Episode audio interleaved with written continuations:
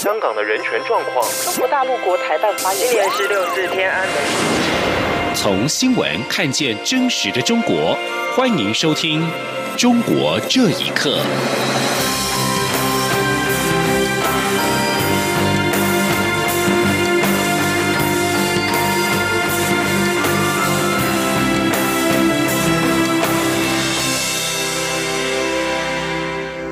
听众朋友们，晚安，欢迎收听《中国这一刻》，我是李自立。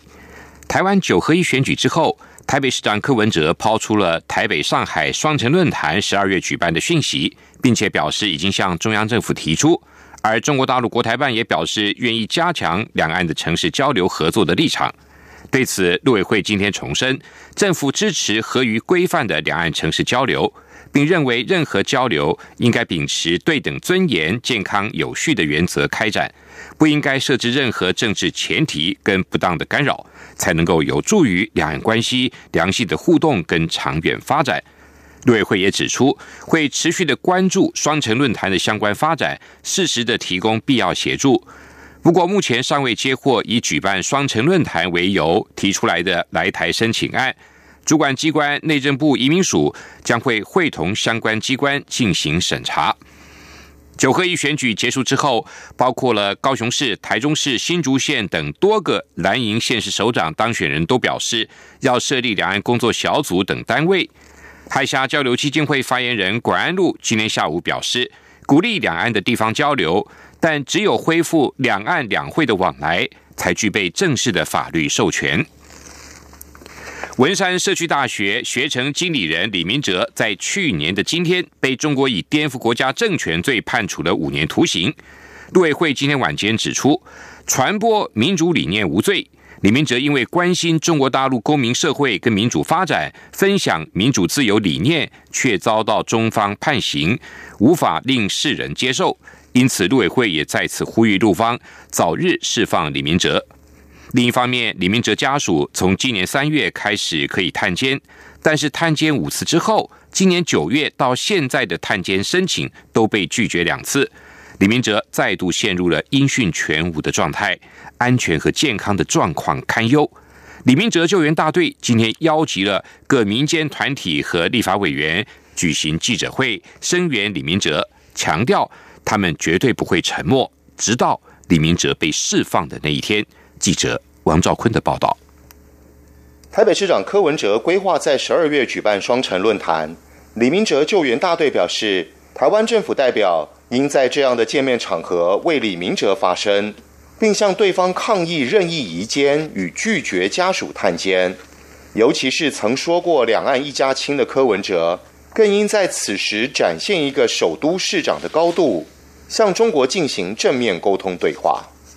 立委尤美女表示，只要李明哲没有被中国释放，他们就绝对不会沉默，将持续召开记者会声援，直到李明哲被释放的那一天。他说：“我们要求中国释放李明哲。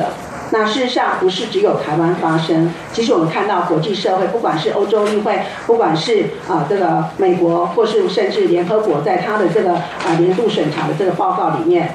所以呢，我们会联合国际的这些的所有的朋友继续发声，我们绝对不会沉默。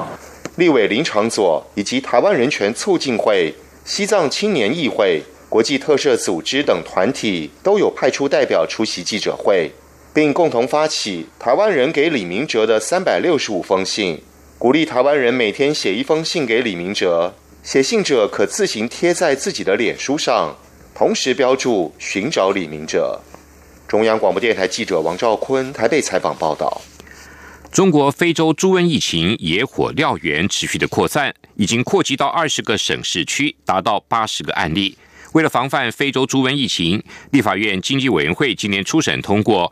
违规携带肉品入境者将可处最高新台币一百万元罚款，是农委会原先提案修法的三倍多。农委会副主委黄金城表示。中国的非洲猪瘟疫情已经进入高峰期，台湾正处于最危险的时间点，呼吁各界配合，以围堵疫情入侵。黄金城说：“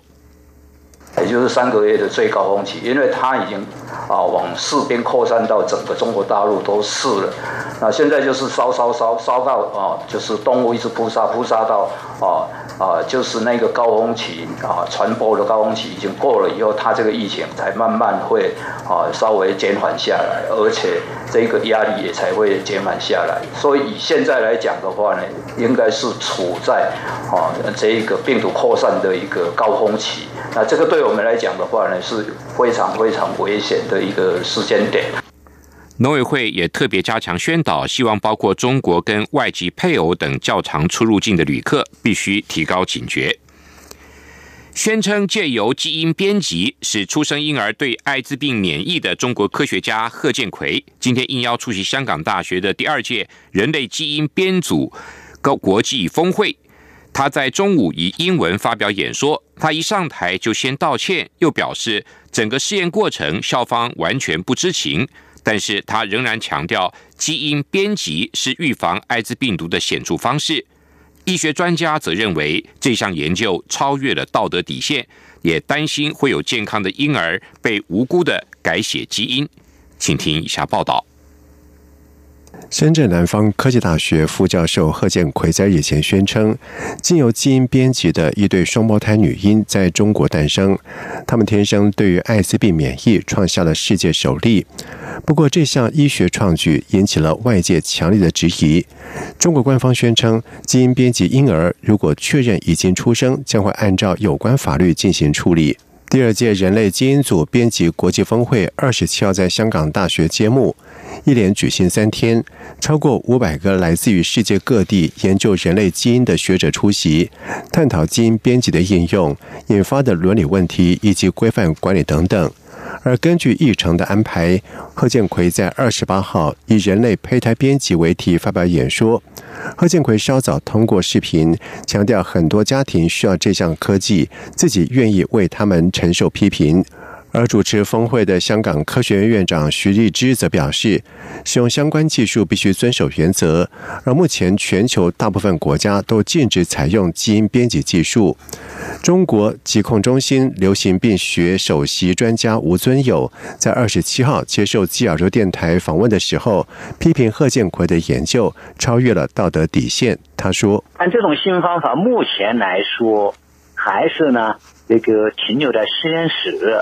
用人的细胞啊，或者用动物啊这种阶段，那么技术还不成熟，都还没有达到这个直接呢用人的胚胎来做实验的这个阶段啊。目前这样操作的话呢，风险巨大，基因编辑修饰以后，它会出现新的变化，而这种新的变化呢，会代代相传，这种不确定性呢，有可能是。灾难性的。同时，吴尊友也担心，日后可能有健康的婴儿将会面临无辜被改写基因。他说：“一个健康的胚胎经过调整之后，使它具有巨大的潜在风险。以人的胚胎进行科学实验，就等于是把人当小白鼠来实验。”一百四十名艾滋病相关研究人士在二十七号也发表公开声明，表示从科学伦理、法律、技术等多个层面而言，强烈反对在安全性以及有效性未得到证实的情况之下，针对人类健康受精卵以及胚胎基因进行修饰跟编辑的研究，并且呼吁相关部门严格禁止实施相关人体实验，并且尽快制定基因编辑技术在人体应用的准则。以及管理办法。央广新闻整理报道：中国官媒《人民日报》日前公布了一份表彰对中国改革开放做出杰出贡献的百人名单，其中也披露了中国互联网商务公司阿里巴巴集团的创始人马云的党员身份，引发许多热议跟猜测。学者认为，这显示了共产党要马云承担更多的政治任务。同时，希望对不完全服从党的民营企业家起到震慑作用。请听以下报道：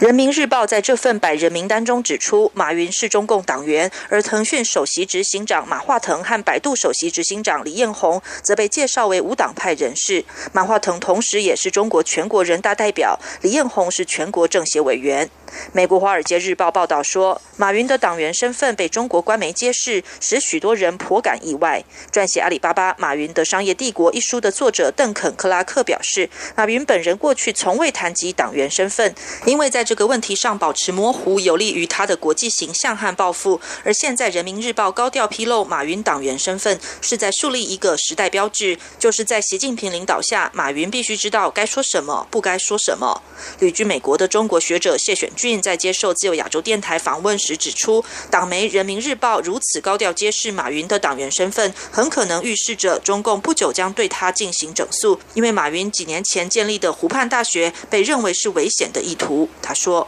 我觉得这个对马云确实不是一个好事儿，可能是他要被整肃的一个前奏了。因为他被整肃，就不是对民营企业整肃，而是对共产党员进行整肃，就是党内纪律就可以对他进行整肃了。因为马云犯了很严重的一个政治错误啊，在共产党看来，因为他是前几年组织一个民营的大学，他竟然在一次活动里宣称这民营的大学是黄埔军校，这还得了啊？黄埔军校是用来夺取政权用的，他就是触犯了中国的天条了。湖畔大学创建于二零一五年三月，由马云等九名企业家和著名学者共同发起创办。海外中文网媒多维新闻网去年的一则报道说，湖畔大学的产生标志着一个危险的政治信号，即中国资本巨头有着河流的趋势，是他们不甘心被操控的命运而想独立自主的一个组织。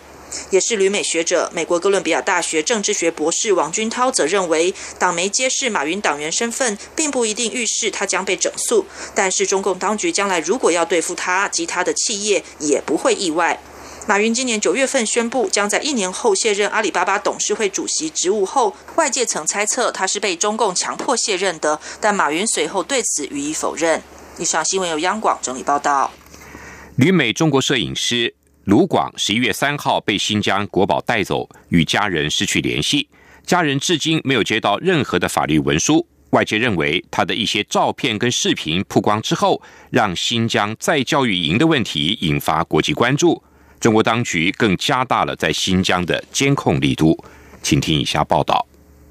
中国知名摄影师卢广的妻子徐小丽二十六号透过推特表示，卢广近日到新疆进行摄影交流，从十一月三号晚间起就和家人失去联系。从与卢广同行的友人家属得知，卢广和友人已经被当地国保远警带走，具体原因和现状不明。徐小丽后来联系相关部门后，证实他们已经被新疆警方带走。他强调，卢广失踪已经二十几天，没有收到任何拘捕文件或者是通知。徐小丽接受自由亚洲电台访问的时候表示，已经在网上公布了自己所知道的全部资讯，目前也无法和新疆当局联系。他说：“其实我所知道的已经都写在上面了，已经没有什么可说的了，没有都没有都没有那个进一步的消息。”要问肯定就是要问新疆那边了，但是我试了，就是好多那个网上找的电话，但都打不通。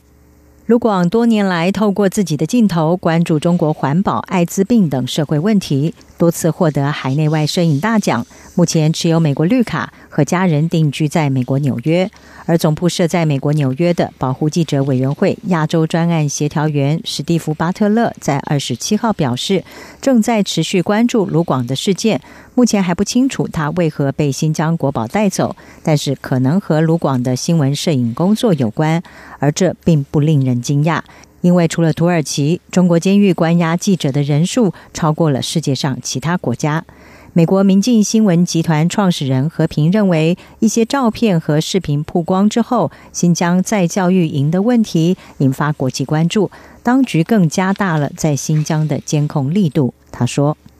任何的这个媒体的人士，任何的跟关注新疆事务的人士，一旦进入新疆，当然会就被他们的监控之下。”